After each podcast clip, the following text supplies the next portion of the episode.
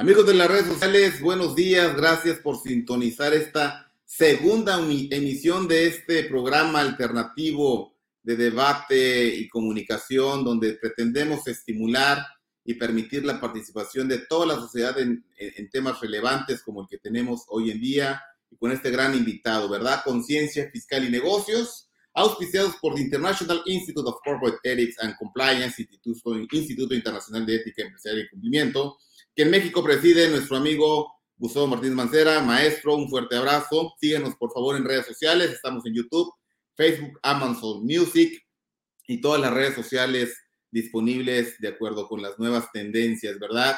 El día de hoy tenemos eh, una gran consigna eh, respecto a esta comunicación que vamos a pretender esbozarle de una manera muy sintetizada. Son eh, realmente charlas con expertos que nos quieren, eh, nos pueden compartir su opinión y sobre todo sus expectativas de los tópicos que estamos tomando en cuenta, ¿verdad? Eh, agradecemos también a nuestros patrocinadores, Auditul, Red Global de Conocimientos en Auditoría y Control Interno, también de Fraud Explorer, también eh, como patrocinadores. Y bueno, en este momento, estimados amigos, permítanme presentar al doctor Juan Rubén Luis Santillana Latriste, abogado federal con estudios de posgrado a nivel maestría y doctorado en materia administrativa y fiscal, laboral y penal, con una trayectoria de consultor y litigante y conferencista en, ámbitos nacionales e internacionales con más de 25 años. Participa en foros de radio y televisión. La verdad que es un lujo tenerte con nosotros amigos, revistas y cámaras empresariales. Es catedrático a nivel posgrado y por supuesto también licenciatura en diversas universidades muy prestigiosas del país. Pertenece a la Academia eh, eh, como académico el numerario de la Academia Mexicana de Derecho Fiscal, la barra mexicana del Colegio de Abogados y la Asociación Nacional de Abogados de Empresa, ANADE, y actualmente, bueno, dentro de sus múltiples ocupaciones y cargos, pues preside aquí en el estado de Chiapas. De hecho, estamos transmitiendo desde el sureste mexicano para América, Latinoamérica y el mundo, ¿verdad? A través de redes sociales. Es presidente de la Comisión de Derecho Laboral y Seguridad Social de esta Academia Mexicana, Academia de Derecho Fiscal del estado de Chiapas. Estimado amigo Rubén, eh, ¿cómo estás? Buenos días y unas breves palabras y permíteme dar una introducción sobre el tema, si me lo permites. Muy buenos días, Néstor. Muchas gracias por la invitación a los anfitriones y, por supuesto, patrocinadores del evento y a nuestros amigos que nos siguen en cualquier parte del mundo a través de redes sociales. Amigos, y la participación de utilidades es una de las prestaciones más incómodas. Digo, aquí nos va a platicar Rubén cómo ha hecho en su experiencia en los litigios, ha afrontado representando la parte laboral y también a la parte eh, eh, patronal más aún, pero es una de las prestaciones laborales más incómodas, hay que decirlo, que ha llevado una, una serie de ajustes a lo largo del tiempo y sobre todo a la luz de esta última reforma eh, que dio el nuevo régimen de subcontratación y nuevas métricas para la determinación. La participación de utilidades es el derecho que posee la comunidad de trabajadores de una empresa a percibir una parte de los resultados del proceso económico de producción y distribución de bienes y servicios. El discurso de Ignacio Ramírez, el nigromante, pronunciado en los debates del constituyente el 7 de julio de 1856, se registra como el primer antecedente en México de la participación de utilidades. En él pedía que los trabajadores recibieran una parte proporcional de las ganancias del empresario más tarde, esta tesis sirvió de base a los diputados constituyentes de 1917 para incorporar a la constitución política de los Estados Unidos mexicanos el derecho de los trabajadores a participar en las utilidades de la empresa. La participación de utilidades es un derecho colectivo que se realiza en beneficio individual. Es un derecho que corresponde a la comunidad obrera, la cual puede defenderlo ante las autoridades competentes y exigir que se ponga a su disposición la suma de dinero que le pertenezca el beneficio individual, el beneficio, perdón, es individual porque lo disfruta cada trabajador. Hay ciertas características que el Diccionario Jurídico Mexicano, editado por el Instituto de Investigaciones Jurídicas, nos ofrece, pero antes de entrar a las mismas, estimado amigo Rubén, platícanos un poco, por favor, qué ha sido la participación de los trabajadores en los últimos años, qué derivó de la última gran reforma que actualmente pone a la comunidad empresarial y profesional, por qué no decirlo, ya tuvimos un debate en un o más que una charla, más que debate, una, charla donde se eh, esbozaron algunos aspectos prácticos de implementación muy importantes y bueno, sobre todo tu, tu visión como defensor de los derechos laborales, tanto en favor del patrón como del trabajador. Cómo no, con mucho gusto, Néstor. Mira, es un tema, como tú lo dices, un tanto complejo porque tiene que atenderse a diferentes sectores eh, y protagonistas que involucran ese tema de las utilidades. De un lado, tienes que atender la preocupante y necesaria intención de los trabajadores.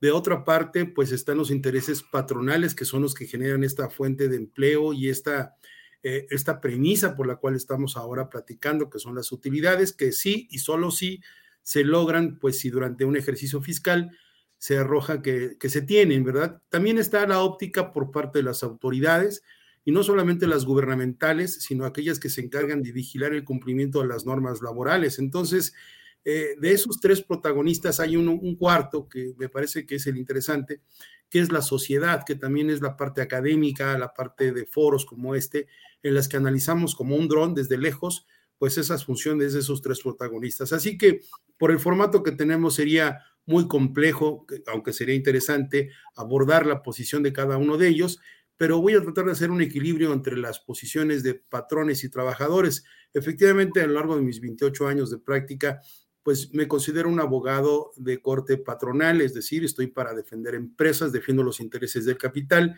pero también el éxito consiste en conocer el otro lado de la moneda, es decir, en algunos casos muy específicos también he defendido trabajadores y eso me ha permitido capitalizar pues ese equilibrio, esa visión homogénea en la que puedo tener la opinión no solamente eh, muy eh, mezquina, ¿no? De decir, eh, esto es lo que tendrá que ser del lado de los patrones, porque el abogado pues debe tener también pensamiento contrario. Entonces, creo que de los dos lados he sacado lo siguiente. Mira, en los últimos años, por no decirte que toda la vida, realmente ha sido un tema incómodo, como tú lo refieres. Es incómodo porque los patrones tienen ideas ya muy, muy mediáticas, de por qué van a tener que compartir su ganancia, su riqueza, si ya de por sí pagaron salarios, ya pagaron gratificaciones anuales, ya pagaron todo lo que son las erogaciones a la relación laboral, ¿por qué tendrían que premiar con un 10% a los trabajadores cuando tienen utilidades?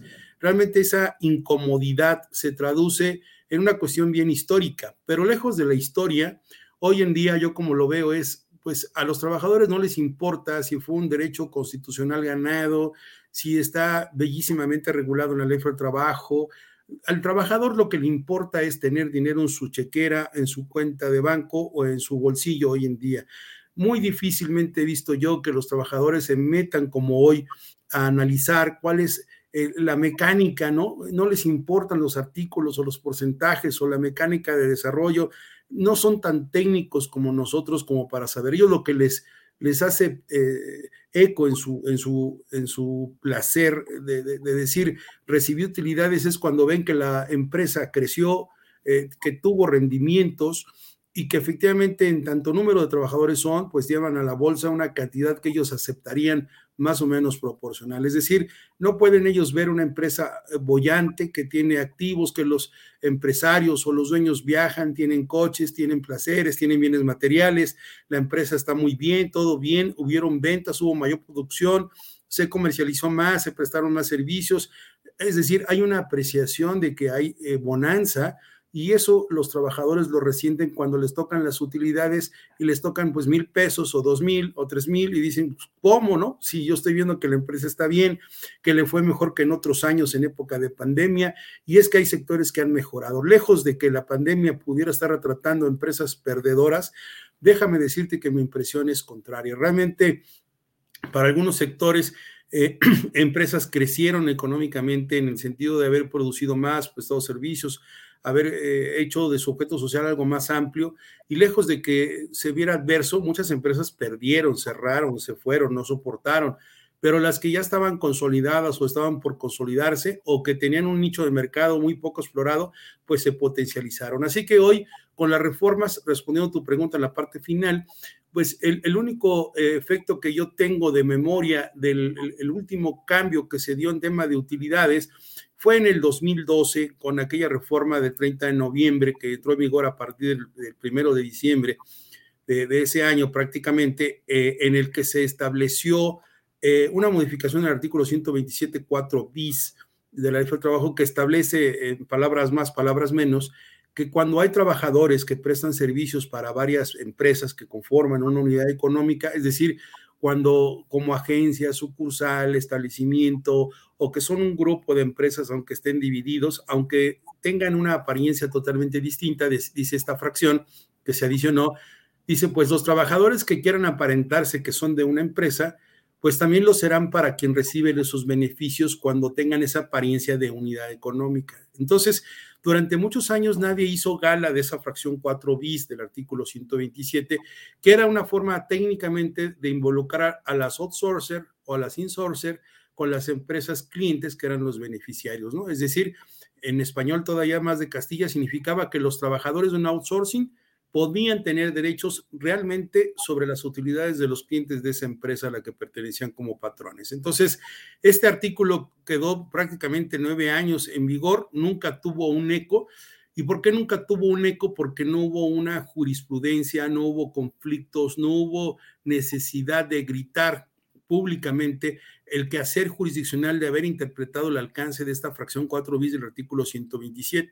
Pero el destino nos alcanza cuando por allá del año 2019, antes de la pandemia, eh, incluso yo participé en algunos foros, me parece que tú también estuviste ahí involucrado, en un foro de un parlamento abierto que hicimos en la academia para, para posicionarnos respecto a, a, esta reforma que se traía de Napoleón Gómez Urrutia en el 2019 y que se discutió hasta su última instancia con el sector patronal inclusive. Se hicieron mesas de trabajo altamente especializadas en las que participamos y decíamos cuál era el contraste que tenía que revestir el outsourcing. Realmente el efecto era tocar el tema de las utilidades y, no, no se hablaba hasta 2019, no, hasta el proyecto Napoleón Gómez Urrutia, nadie hablaba absolutamente de tocar el tema de utilidades. Pero no pasó, vino la pandemia, nos alcanzó y el señor López Obrador, pues ignorando todos sus avances, todos sus trabajos, le dio carpetazo y presentó una iniciativa de reformas eh, al Código Fiscal, a la impuesto a la renta, a, IVA y por supuesto a la ley del trabajo, al Seguro Social, esta reforma que se suscitó el pasado 23 de abril. En esa reforma del 23 de abril, donde le dan un carpetazo, se deroga prácticamente todo lo relacionado al outsourcing desde el ámbito laboral, pues ese, ese acompañamiento de reformas viene con un sablazo que, que, a todos nos sorprendió, que era haberse metido con el tema de las utilidades, poniéndole dos, dos ejes temáticos. El primero, de un lado, un tope a un máximo de tres salarios, de tres meses de salario para los trabajadores cuando hay utilidades, o bien el promedio de los últimos tres años de utilidades cuando las hubiera existido en la empresa que las va a repartir.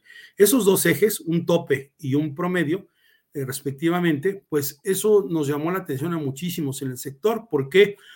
Porque nunca se había dado desde la iniciativa de Napoleón Gómez Urrutia, no era como una parte, un botín de negociación, sino que llegó, y aquí nada más aprovecho antes de concluir esta primera intervención, que jurídicamente te debo decir que esa reforma a la constitución y esa reforma estructural al, tema de utilidades, fíjate que no siguió un proceso legislativo, es decir, nos metieron los cambios a estas disposiciones sin haber formado parte de la iniciativa original del Ejecutivo en este segmento. Es decir, pues, en qué momento estaba en el paquete económico o de la iniciativa presentada por el señor López Obrador no figuraba en el paquete de reformas al outsourcing del 23 de abril, no venía nada relacionado con el tema de PTU, sino que esto ya lo soltaron hasta el decreto del 23 de abril y todos como que nos perdimos en el limbo y ahí yo dejo nada más la reflexión de que es un tema de constitucionalidad, de, de legalidad en la cuestión de la creación de leyes, donde ese decreto no siguió el proceso legislativo y cualquier trabajador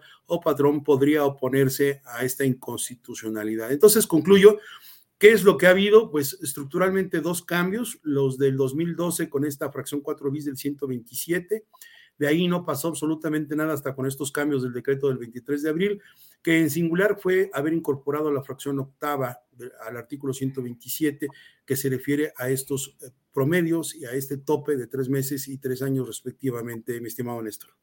Estimado amigo, la verdad, bastante clara y abundante la información en contexto le platicamos a los amigos que nos siguen en otros países que esta prestación económica o esta prestación salarial no es ajena de México. Hay diversos países en Europa y América, tales como Inglaterra, Francia, Suiza, Alemania, España, Estados Unidos, Brasil, Bolivia, Colombia, Chile y Perú, tenemos al menos hasta este dato, ya existe en alguna forma esta prestación, pero en México ha tomado una especial eh, relevancia justamente a partir de este año 2022, no obstante que la reforma fue en 2021, por la mecánica, la nueva mecánica de cálculo y los topes que implican. Hay ciertos países, por ejemplo, con los cuales México tiene también importantes lazos comerciales, como lo son Costa Rica, El Salvador, Argentina, que ellos no tienen esta prestación económica laboral y por eso empresarios que vienen de estos lugares, como nos siguen en Latinoamérica, y llegan a posicionarse en México, se les hace extraño que una parte de las utilidades, es dígase, como si fuera una especie de socio industrial y evidentemente preferente porque solo participan de las utilidades, no participan de las pérdidas, por supuesto, eh, deben desprenderse de este, de, este eh, patrimonio generado, esas utilidades generadas y, y, dárselas a la masa colectiva y, hay un procedimiento de individualización que es parte importante, que es lo, lo que ha cambiado, ¿no? Estimado amigo Rubén, viene en la nueva mecánica, exige dos comparaciones adicionales, eh, dos comparaciones nuevas que no se daba anteriormente y únicamente em, plasma aquí el, legislador eh, como una moneda de cambio, permíteme decirlo, para que todo este ambiente de subcontratación permeara con mayor eh, agrado a la comunidad empresarial una moneda de cambio le dijo, ¿sabes qué? Ya no va a ser la PTU ilimitada al 10%. 10% eh, es, una, es un porcentaje definido incluso por una comisión mixta donde participan representantes empresarios eh, de los patrones, representantes de los trabajadores y por supuesto el sector gobierno. Hay una comisión que se crea que vamos en la sexta comisión creada de los confines de la historia, es decir, desde 1917 para acá, que es cuando existe esta prestación en nuestra constitución, pero hay que decir que esta prestación podría, imagínate cuando había un solo trabajador, pues resultaba evidentemente, pues, prácticamente le hacíamos la vida al trabajador cuando eventualmente participaba de esta prestación y era un, solo trabajador. La pregunta, amigo, es, ¿qué empresas deben otorgar la PTU? ¿Qué empresas no deben otorgar la PTU? Y, las que las deben eh, otorgar, ¿qué debieron haber considerado en algo que para mí, te lo dije, lo, lo platicamos la ocasión anterior, es, eh, amerita eh, ciertos ajustes fiscales, porque tú la calculas y la informas en algo que en México se llama declaración fiscal o declaración anual de impuestos, lo que en Latinoamérica serían las declaraciones juradas. Pero, ¿qué empresas deben darlo, amigo, y qué empresas no deben dar esta PTU? Claro, Néstor, sí, totalmente de acuerdo. Y bueno, en el contexto que estás viendo, eh, si es una cuestión de Centro y Sudamérica o Iberoamericano el alcance que tiene el programa, bien, eh, efectivamente nuestro país eh, confluye la misma intención junto con otros, otros países europeos y centros sudamericanos que ya mencionaste, totalmente de acuerdo, aunque algunos pues le dan otro nombre realmente, pero lo, cierto es que sí es sobre una, sobre una ganancia eh, fiscalmente obtenida, ¿no? Efectivamente, hay que precisar que esta comisión nacional, que es la comisión nacional que se instituye para efectos de determinar en nuestro país pues son seis reuniones que se han tenido para este punto y han coincidido que el porcentaje de utilidad que se debe repartir pues, ha sido el, 10%. En algún otro momento lo fue en cantidades del 6 o el 7%. Ha habido intenciones que sea más, pero las negociaciones de estas, de estas comisiones en México se han establecido en los últimos años, desde la quinta y la sexta prácticamente, pues la intención de que sea el 10%. Esto es importante decirlo porque este 10% de la utilidad fiscal que se declara ante el fisco federal, después de concluido el ejercicio fiscal de una persona física o una persona eh, jurídica, aquí en México también le llamamos personas morales, que son las, las que están concedidas por personas, eh, este 10% no hay que dejarlo de, de, lado porque se está confundiendo muchísimo.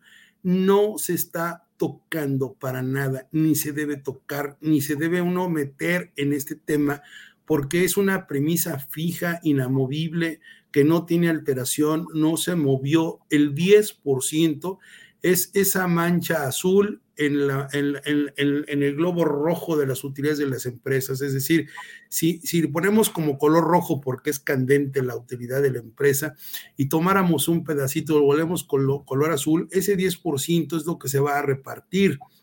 nosotros ya no podemos meternos que si está topado a tres meses de sueldo o al promedio de los tres últimos años, como quiera que sea, ese 10% tiene un número, tiene un resultado. Si hay un millón de pesos por, de utilidad, es obvio que hay 100 mil pesos que hay que tratar. Esos 100 mil pesos o esos 100 mil unidades, que son el 10% de un millón, son las que van a entrar al juego de la mecánica y cálculo que tenemos en nuestro país, es decir, atendiendo a los días trabajados y a los montos de salario que se tienen los trabajadores, eso es lo que nos define. Pero cuando vemos a las empresas que empiezan a trastocar o empiezan a decir eh, que los remanentes que quedan después de esos tres meses o del tope de los tres últimos años de utilidades, eh, debe tener un tratamiento, y ahí lo vamos a platicar más adelante, ahí yo creo que es un error de percepción, porque ese 10% ya viene marcado, ya viene manchado, ya nadie se puede tocar, o lo ajustas para que el resultado sea 10 en función de tus provisiones, o lo ajustas para que no puedas tener un remanente y tengas que andarlo bautizando o inventándote algunos rublos fiscales o contables, ¿no? Para tratar de acomodarlo y desnaturalizarlo. Eso lo vemos al final. Entonces, como siguiente parte de tu, de tu pregunta, ¿quiénes están y quiénes no están obligados? En México, por disposición legal, en la ley del trabajo, se establece que las empresas de nueva creación no tienen obligación de repartir eh, utilidades o bien cuando están explorando un nuevo producto. Yo añadiría un nuevo servicio o un nuevo campo de acción dentro de su objeto social. Eso es la pero dice, cuando están explotando un nuevo producto, yo digo un nuevo servicio o una nueva actividad, o que sean de nueva creación, pero aquí viene algo interesante, dice, a partir del primer año de funcionamiento. Y cuando hablamos del primer año de funcionamiento, que también no hay jurisprudencia, no hay claridad, no hay literatura, no, hay, no ha habido conflictos. A mí se me presentó un caso donde tenemos una empresa que comenzó funciones el día 3 de noviembre del 2021 y obviamente si tuviéramos que seguir la suerte de la redacción de esta disposición, pues el ejercicio fiscal para esa empresa, aunque se constituyó el 3 de noviembre, concluyó el 31 de diciembre de ese mismo año, de 2021. Técnicamente, pues la pregunta sería si es lo mismo un año de funcionamiento a un año del ejercicio fiscal o un año de año calendario, lo cual en el contexto diríamos, oye, no, espérame, mi año de funcionamiento es del día de que me constituí como empresa, o sea, del día 3 de noviembre en que empecé a funcionar, pues al 3 de noviembre del 2022. Que el ejercicio fiscal sea totalmente distinto al año de funcionamiento, eso debe quedar claro. Entonces, en nuestra legislación no se refiere al primer ejercicio fiscal en la creación de un nuevo producto, no lo dice, no hay jurisprudencia, no hay nada.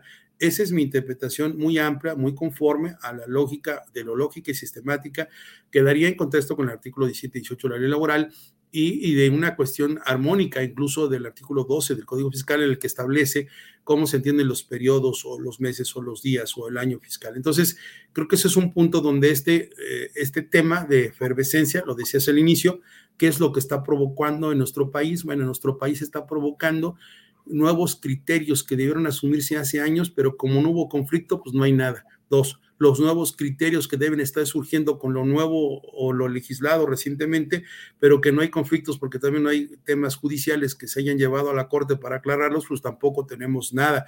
Lo único que tenemos es la experiencia, la literalidad, las herramientas de interpretación y los sentidos por los cuales tendrá que fallar. Y concluyo con la, la respuesta. Entonces, uno es empresas de nueva creación, o que tienen un nuevo producto, añado que pueda ser un servicio o un acto contado a partir del primer año de funcionamiento o de la eh, novedad en la que se van a, basar. Eso sería mi opinión. Y la segunda son aquellas, aquellas empresas que, que prestan servicios gubernamentales, ¿no? Por ejemplo, aquí en México tenemos pues, el Instituto Mexicano del Seguro Social o algunos organismos que son netamente, eh, digamos, de altruistas o que tienen por objeto, por ejemplo, la Cruz Roja, ¿no? que son instituciones de asistencia privada o empresas que no buscan una especulación o que por su naturaleza no tienen un capital que provenga de la riqueza o, del lucro, eh, aunque nuestra legislación tampoco aborda mucho el tema, nada más se refiere a que expresamente no tienen esta obligación. Tampoco, pues tienen derecho, que aquí no es lo mismo, quiénes son las empresas que no tienen obligación o quién tiene obligación de pagar, que va conjunto de, entonces, ¿qué trabajadores son los que tienen derecho, no? También en función de esto, o que no tendrán derecho, aunque son trabajadores, a recibir utilidades. Entonces, bajo estas circunstancias, también vemos que los trabajadores ahora le llaman domésticos, o que son los trabajadores del hogar, otrora, pues tampoco tienen beneficios a esta prestación y otras situaciones que se van derivando. y en nuestro país, algo que está muy controvertido es, y que incluso los manuales que expide la propia autoridad, en sus publicidades oficiales, pues dice los directores, gerentes generales, las personas que son administrativos, pues no tendrán derecho a la utilidad, lo cual desde mi punto de vista creo que es una situación eh, muy poco afortunada en su interpretación, porque históricamente el hecho de que se haya dispuesto que esas personas no gozarán o no alcanzarán los beneficios de las utilidades no se refiere a la función como un puesto como trabajador, sino aquellas funciones que orgánicamente o de dirección emanan de la constitución de esas propias sociedades. Es decir, hay sociedades de responsabilidad limitada en las que existe un consejo de gerentes o existe un gerente general y esos gerentes o empresas que tienen estos cargos orgánicos o de dirección, pues devienen desde su constitución. Ese es el fin al que se refiere las disposiciones de que no gozarán de utilidades. Para mí creo que siempre ha sido una equivocación pensar que porque tengo al señor Juan Pérez, que es el gerente general de la fábrica fulanita de tal, y no darle utilidades porque es el gerente general, siempre para mí ha sido un error que consideren esta situación nada más porque tiene. Además de que el artículo 9 en nuestra legislación laboral establece quiénes son personas de confianza y nos dice que no es necesario demostrar que porque un gafete, un contrato o el título que tú le des a una persona como trabajador, eso le da el carácter de tal. Más bien se desprende de las funciones que realiza, de las acciones que la propia ley señala, y este es un tema que tampoco ha estado claro. De mi parte, pues he tenido algunos años, algunos litigios a favor en los que hemos demostrado que aunque Juan Pérez tiene el cargo de administrador de una empresa, si ese cargo, no ser de dirección o orgánico en la Constitución, pues no deja de ser trabajador y no tiene por qué excluírsele del beneficio de las utilidades. Hemos llegado a convenios y se ha logrado positivo y hoy estos tiempos pues nos, nos orillan a tomar nuevas reflexiones, mi estimado Néstor, porque no hay nada en cuanto a interpretación de los juicios, no hay conflictos, perdóneme, no hay conflictos, está, está muy frío acá en la ciudad, también está lloviendo y he estado he estado en costas, he estado en zonas de calor y he llegado y los climas. Entonces, yo creo que en México, igual que le ha pasado en experiencia a otros países, pues es una costumbre, es una situación que ya los trabajadores están viendo, pero en México venimos a moverle, ¿no? A la estructura, a despertar la ambición de los trabajadores, a despertar la moneda de cambio que tú bien dices de los patrones, que realmente se les salió de la mano. Yo recuerdo las, las, reuniones que se tuvieron exprofeso por Coparmex, con Camín, eh, Canaco, etcétera, justo con esta prevención. Y esto de los tres meses venía precisamente porque era un tema del, del máximo que se tenía en México para el sector minero. Era el grupo más alto que recibía o que estaba limitado a los tres meses. Esa es la base real o histórica por qué tres meses, por qué no dos, por qué no cuatro. Ah, no, pues porque el sector minero era lo que traía en el INEGI y en cuestiones legales el sector que más representaba el máximo de utilidades. Pero el sistema de topes no es nuevo, eso ha existido desde que el mundo es mundo. Realmente el máximo de un salario al que gane más de un sindicalizado con el ordinario, el sistema de topes ya lo traíamos en México. Entonces, eh, no sé si, respondí o, me difundí demasiado, pero es eh, las empresas de nueva creación, las empresas que pertenecen al Estado que no son altruistas, que son altruistas o que no tienen estructura, aquellas empresas que desarrollan un nuevo producto o en el primer año de su funcionamiento, las personas que no tienen eh, una, una relación laboral distinta a menos de 60 días en los caracteres eventuales, las personas de que trabajan en servicio doméstico, las personas que tienen el carácter de gerentes, administradores o socios o accionistas, obviamente no pertenecen a este rubro, pero es un tema que con los cambios, pues habría que trastocar sobre todo porque no hay experiencia jurisprudencial. Jurisprudencial aquí en México, como sucede en otros países, pues es cuando el Poder Judicial Federal interpreta una disposición que no fue clara o que fue oscura o que presenta ambigüedad.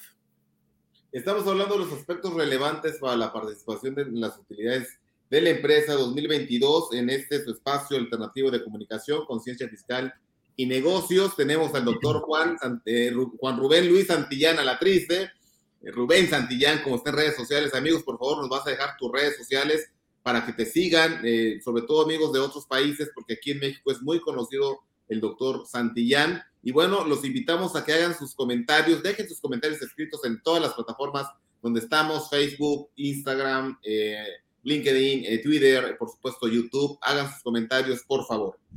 Amigo, fíjate qué comentarios tan valiosos y de debate estás poniendo sobre la mesa, sobre todo por el tema de, del periodo, ¿no? ¿Qué se entiende por el periodo de funciones? Si es el, tema de la ley fiscal, o mejor dicho, el tema de, de, un ejercicio, como lo hemos comprendido muchos y me incluyo. Y la pregunta sería, ¿qué tan válido sería que ante el mandato de considerar la base que defina la ley del impuesto sobre la renta, utilizar los ejercicios terminados, como lo marca el Código Fiscal de la Federación, a la luz de que esta ley, esta ley del impuesto sobre la renta, te habla de ejercicios fiscales eh, en el cumplimiento. ¿Qué tan válido sería esa posición? Porque también eh, eh, hay que decir que aquí el doctor Santillán, pues él es litigante y esto pues lo, lo, plasma en tribunales y no estrictamente en ideas que pudiéramos tener todos, pero lo, lo, interesante es cómo los tribunales también van a responder ante esta pues, ante sus pretensiones. ¿Cómo lo ves, amigo? ¿Qué tan válido sería utilizar este criterio de la ley del ISR como para decir, bueno, es que pues el periodo de funciones pues este, sí está bien, podría ser de noviembre a noviembre, lo que decimos montado, pero pues en realidad la ley del impuesto a la renta te habla de ejercicios fiscales. Sí, muy claro. Fíjate que efectivamente, como no hay nada dicho por parte de las que trae trabajo de previsión social, no hay nada todavía de Prodecon, no hay nada todavía del Tribunal Federal de Justicia Administrativa, no hay nada todavía de algún juzgado de distrito o de algún tribunal colegiado de circuito en el Poder Judicial Federal. Vaya, no hay ningún lineamiento dictado en este alcance, quizás porque los, los casos no se están anunciando, pero ya hay esa posibilidad. Yo tomaría para responderte dos sentidos, un conservador y uno que podría ser, digamos, el defendible o el que podría prestarse a, una resolución en un conflicto. Eh, defendería a las empresas para mencionar que el hecho de que no exista en la disposición legal, que efectivamente tienes toda la razón, para saber que una empresa tuvo pérdida de utilidad, no es sino esperar el término del ejercicio fiscal comprendido en México, que es del primero de enero al 31 de diciembre del año de que se trate. Esa es la única forma en la que podemos saber las sumas y las restas de los ingresos, las deducciones autorizadas, los disminuibles, todo lo que la ley nos permite para la determinación del resultado fiscal. Entonces, eh, se debe presentar a más tardar en nuestro país de que concluye un ejercicio, pues el 31 de marzo, ya lo sabemos, o el 30 de abril las personas eh, físicas. Eh, hasta ahí es claro que nos estamos refiriendo a que la premisa mayor para saber cuándo una empresa tiene utilidad o pérdida, pues es sí o sí, sino con la declaración anual o la declaración jurada, como bien decías, eh, en otros países. Efectivamente, cuando yo llego al 31 de diciembre del 2021 y empecé labores el 30 de noviembre, no me queda duda que fiscalmente, aunque hayan sido dos meses o un mes, 28 eh, días o los días que hayan sido, pues ahí termina el ejercicio fiscal y ahí concluye el ejercicio fiscal 2021 para esa empresa, para efectos fiscales, para efectos del resultado fiscal que se va a presentar y se va a declarar. Pero en materia laboral nos exige que debemos partir de la base de, la utilidad declarada y el 10% que resulte de esta será el motivo del reparto. Se supone que si yo empecé en noviembre de 2021, cierro en diciembre de 2021 y yo declaro en el al 31 de marzo del 2022 el ejercicio 2021, obviamente a lo mejor salí con utilidad, una pequeña utilidad. Esa utilidad me dirían los trabajadores, oye, pues los que estuvieron trabajando a partir de que arrancaste, pues nos tienes que pagar. Yo tendría que decir primera, primera posición, oigan, no, ¿qué creen? Aunque hayan sido un periodo de un mes o dos meses, pues mi año de funcionamiento, primera teoría, ¿no? Mi año de funcionamiento es este primer ejercicio fiscal. Da lo mismo decir primer año de funcionamiento, nueva creación o primer ejercicio fiscal, pues aunque haya tenido tantos ceros de utilidad, en 2022 no les puedo repartir nada de 2021. ¿Por qué? Porque es el primer año aún en esa semántica. La otra sería, oye, ¿qué crees? Llega el ejercicio 2022, llego a diciembre 2022, ya cumplí en noviembre 2022 mi primer año de funcionamiento, llego, presento mi declaración anual en marzo 2023 y los trabajadores me van a decir, Oye, ¿qué crees? Segunda, segundo escenario, vengo a pedirte utilidades, pero pues ¿cuáles utilidades? Si yo mi primer año de funcionamiento fue hace un mes, en noviembre, ¿no? Cuando presenté lo de mi ejercicio, no hay utilidades. Si hubiera utilidad, pues sería la parte proporcional que haya de noviembre del 3 que empecé a funcionar al 31 de diciembre de 2022. Hacemos la parte proporcional y esa es la utilidad que tendrá que, repartir. Ese es un escenario que aritméticamente podría dar lugar a una nueva interpretación, es decir, la parte proporcional. Y nuevamente aquí venimos, oye, es por ejercicio terminado, es por parte proporcional y es uno de los temas que tampoco está definido. ¿Quién te dijo, y fíjate, con esto voy a enlazar, ¿quién te dijo que fiscal y laboralmente puedes mezclar dos cosas para tener un tercero excluso en la siguiente lógica. Hay una discusión bastante arraigada y bien sólida entre autoridades y sector empresarial que dice, con el decreto del 23 de abril del año pasado, hubieron dos momentos de ficción. Las empresas que deben repartir de enero al 23 de abril y las que del 24 de abril al 31 de diciembre tuvieron otro tratamiento. Es decir, oye, ¿cómo es posible? Entonces, ¿a poco puedo repartir utilidades parcial, tomando como base únicamente la composición de enero a abril o de agosto a diciembre o de abril a agosto, otro periodo? ¿Por qué? Porque en nuestro país hubo un periodo de transición. El decreto salió el 23 de abril y obligaba a las empresas que tenían outsourcing a regresar a los trabajadores a quienes eran sus sus primigenios contratantes como patrones o que tenían que regresar, de tal forma que en el outsourcing algunas empresas se quedaron sin trabajadores porque los regresaron a sus clientes, que eran los que primero habían sido sus patrones. O bien, nunca habían sido patrones, pero se acogieron a un transitorio que decía, para que después no te ande pidiendo enajenación de activos y haya una sustitución laboral, tú outsourcer, tú hoy que tienes trabajadores, no te hagas, regrésalos a, a los que son tus clientes que ellos los asuman como trabajadores y se van a volver patrones a partir de agosto, que después se volvió septiembre. Entonces, hay una mezcla entre que dicen, bueno, pues yo no voy a repartir utilidades por todo 2021 porque simplemente no fui patrón todos esos meses. Fui patrón de enero a abril o lo fui de abril a agosto o de septiembre a diciembre.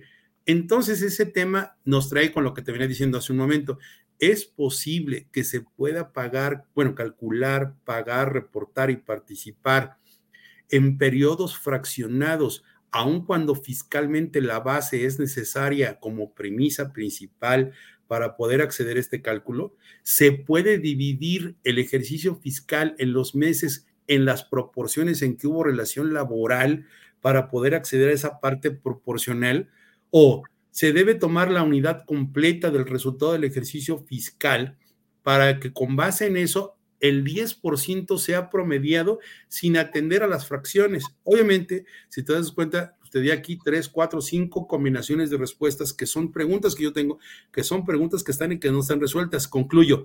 ¿Yo cómo lo haría? En el primer caso, si es una empresa que tuvo, inició en noviembre, y así lo, lo recomendé a estas empresas, si tú empezaste en noviembre del 2021 y el ejercicio fiscal, el fiscal concluyó ese mismo periodo, obviamente me queda claro que por el primer año de funcionamiento, o sea, el ejercicio 2021, no tienes que repartir utilidades.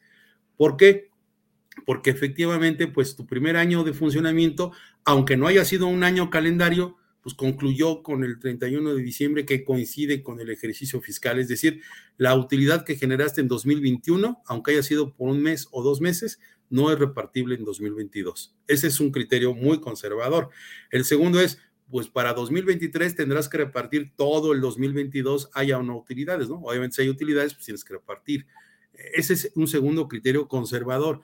El más aguerrido que algunos también lo tomaron es, oye Rubén, Rubén, me gusta tu idea vamos a considerar que lo que voy a repartir en 2023 respecto a 2022 únicamente va a ser el periodo de diciembre del 2023. Y esto porque nos acabamos de explicar que lo que se trató del decreto este de enero, abril, abril, diciembre o septiembre, diciembre, la autoridad lo está tomando como bueno. Ah, bueno, pues conservemos y tomemos ese criterio. No sé si fui claro. En, no, totalmente. Y, y aquí habrá que considerar que todo esto tiene una especial agudez o, circunstancia muy particular porque si consideramos que la luz de los problemas fiscales que hemos llevado hasta el día de hoy con el tema de la constancia para los trabajadores, que no nos vamos a meter, será tema de otro momento si es que todavía no se resuelve, pues muchas empresas se constituyeron en, los años de pandemia por las citas del SAT, vinieron eh, eh, iniciando operaciones ante el SAT seis meses después, y de eso, desde cuentas bancarias y todo, pues otros seis meses. La verdad que los tiempos se han venido como locos y entonces no, no se ha respetado lo que en antaño, y ya digo antaño, tres años para atrás, cuatro años para atrás, tampoco muy hacia allá, eh, venía a decir, si es muy atinado lo que yo no lo había escuchado, te soy franco, esa interpretación, digo, no, me queda claro que no sé si el reglamento de, eh, del, en materia de ley de trabajo que, que, que, norma los artículos 121, 122 nos den una luz respecto de cómo reclamar los trabajadores del reparto, porque reclaman a la luz de la presentación de la declaración anual. Y ahí voy en el último comentario para invitarte a dar tu última recomendación, amigo. Técnicamente dicen, y digo dicen porque si hay complementarias, declaraciones complementarias, pues también se, renueva el periodo para que los trabajadores vuelvan a revisar las declaraciones complementarias si hay pago de PTU, pues exigir lo que corresponda. terminaba ayer el, el, plazo. Técnicamente hoy estamos a destiempo para los que presentaron en tiempo su declaración anual, pero estos periodos de revisión, ¿de, de cuándo, de cuándo se computan? ¿Desde cuándo se computan? ¿De cuándo se debió presentar la declaración o de cuando se eh, presenta la declaración? Y me estoy refiriendo al reglamento especialmente que nos habla de ciertos periodos para que los trabajadores pueden objetar la declaración. Sí, sí, Néstor, es, es muy clara la pregunta. Mira, ahí voy a, voy a hacer más fluido, eh, más, voy a meterle 1x a la velocidad. Eh, hay, hay, dos conflictos en los tiempos. Primero, eh, no debemos jugar a la semántica y a la gramática para interpretar esta ley, porque la conjugación de los verbos entre el gerundio y el, el participio, de ando, yendo, hubo, dio, dio, eso no se puede hacer el pretérito infinitivo o los verbos en conjunción deben jugar su, clara sustancia en los fines a los cuales se estableció. Cuando dicen se deberá, se deberá eh, presentar la declaración anual, sabemos que no hay discusión. Personas morales, personas jurídicas, las empresas el 31 de marzo, ¿no? Y las personas físicas el 30 de abril. Esa es la obligación fiscal.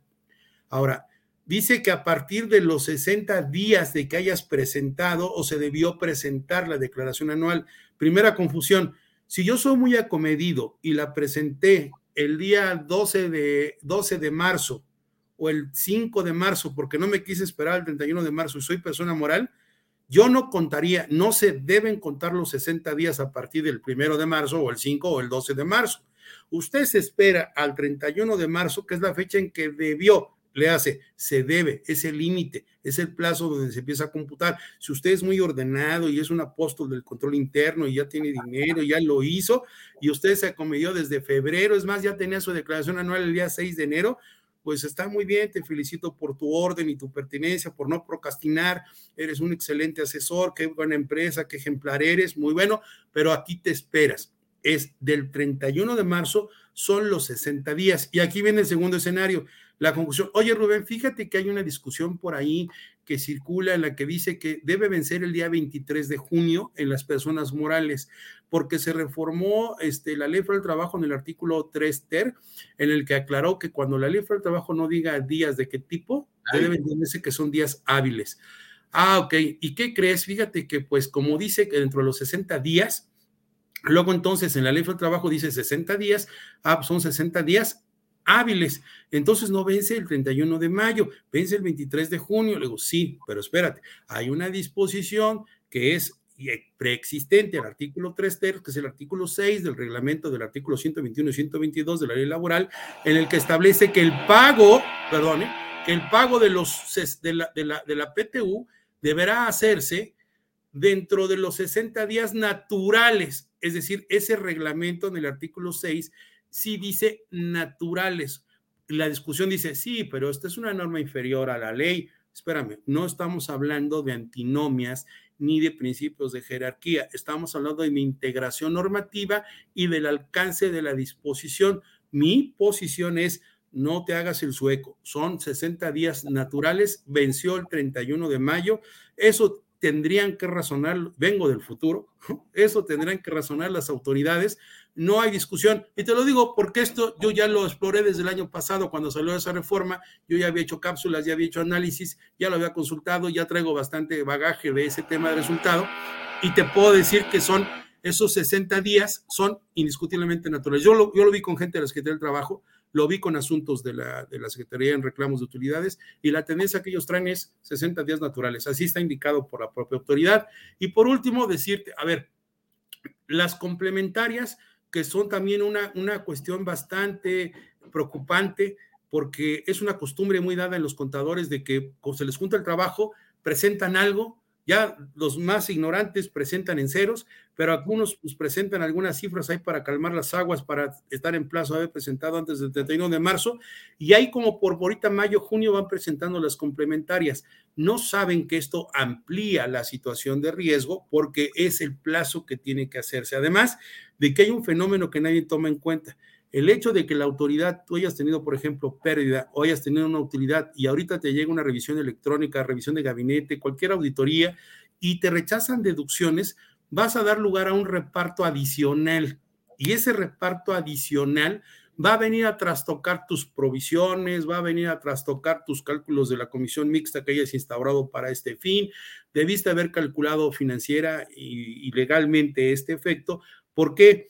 Porque esa es una de las nuevas formas que nadie controla, el aumento de reparto adicional por rechazo de deducciones con motivo de auditoría. Eso es muy casuístico, no hay mucha experiencia en ese camino y yo las que he vivido es, le dan vista a la Secretaría de Trabajo y Previsión Social, la Secretaría va y te revisa, te hace una inspección extraordinaria de normas, te revisa las desde condiciones generales de trabajo, las de comisiones mixtas de reparto de utilidades y tienes dos problemas, el administrativo por la cuestión laboral y luego el fiscal para echar abajo esa consideración de rechazo de deducciones porque la autoridad es bien fría. Ella no se espera que tengas una sentencia para ver si ganaste crédito fiscal por el rechazo de deducciones. Ella en el momento que está haciendo la auditoría ya le notificó, ya le notificó a la Secretaría para que te empiece a justiciar. Entonces, es un tema de muchas cuestiones prácticas, como tu programa, por eso me permito decirlo aquí, porque eso no está en el by the book, eso no está en el del trabajo, eso no está en el reglamento, esto es pura experiencia de situaciones en las que no controlas esa comunicación, por ejemplo, lo que tú pensarías, si no sabes, vas a pensar, ah, pues me rechaza deducciones, me voy a crédito, voy a revocación, me voy a nulidad y luego hasta el final ya que elegir el oficio. No, así no funciona, eso no está en ninguna ley y en la práctica es algo que ha puesto entredicho a muchas empresas. Así que si no tienes hoy el tema claro de cómo controlas esta situación de las declaraciones complementarias, si no tienes controlado los proyectos que hiciste, y por último, nada más quisiera yo cerrar aquí para esa también esa duda que existe, es no se trata de qué hacer con el remanente que fue topado o promediado. Yo creo que se vale hacer el ajuste desde las provisiones que tienes en el momento de que haces esta situación y ajustar. Si hoy en el futuro ya sabes cuánto fue lo que, a lo que equivale el reparto promediado o topado, pues entonces cambia la partida desde el punto de vista financiero, ¿no? Desde el punto de vista de la provisión para que tengas la cantidad exacta. Creo que el movimiento es contable, es financiero y no tenemos que meternos en cuestiones legales. Si quieres irte al tema de las voy a regresar para el siguiente año o esa utilidad de la empresa, vas a abrir otros, otros mundos, vas a despertar otros monstruos que no te corresponden. Y además, imagínate, le vas a dar un carácter de un ingreso atípico a la sociedad, le vas a dar el carácter de tratamiento a una, a una cantidad que no le corresponde en el futuro y que vas a ir arrastrando hacia adelante.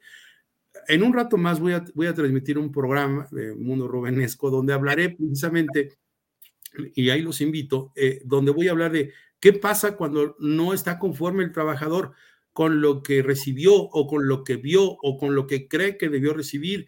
Y los patrones ahí también tienen que tener cuidado, ¿no? Y lo, cierro aquí contigo en esta parte. ¿Qué es lo que hoy un patrón debería tener cuidado con lo que hizo? Yo no me quedaría con la opinión del contador.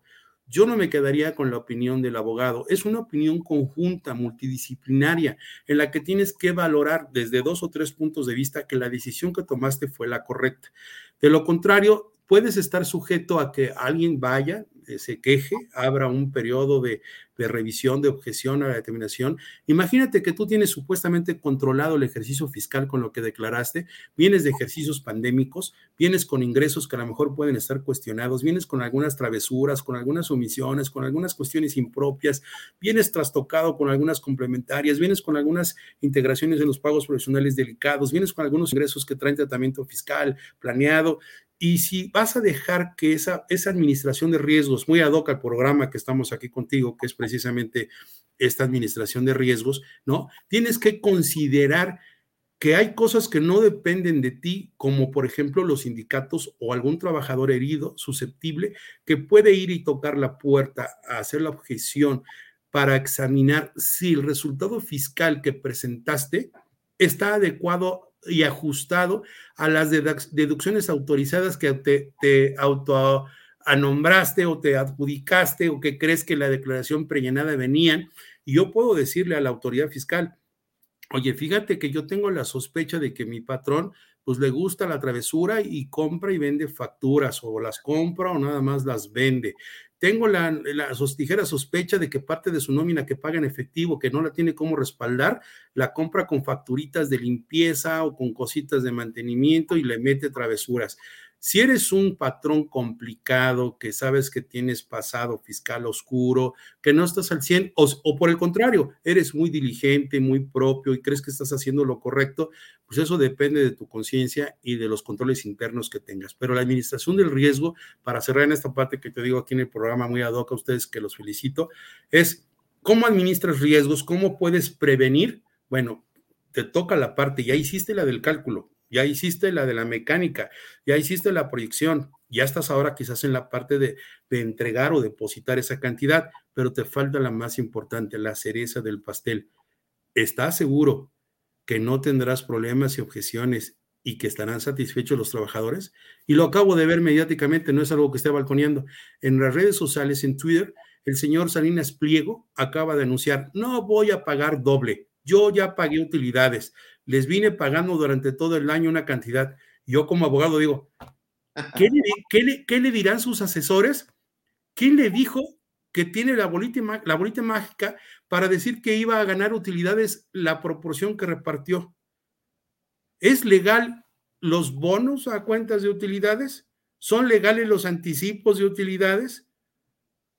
Se puede considerar como un efectivo cumplimiento de esa obligación el haber dado durante el ejercicio fiscal estas cantidades, deben empatar con el resultado fiscal, se pudo haber negociado o estamos hablando de que fue una gratificación, porque hay un principio en derecho que dice que nadie puede legar beneficio en perjuicio de su torpeza.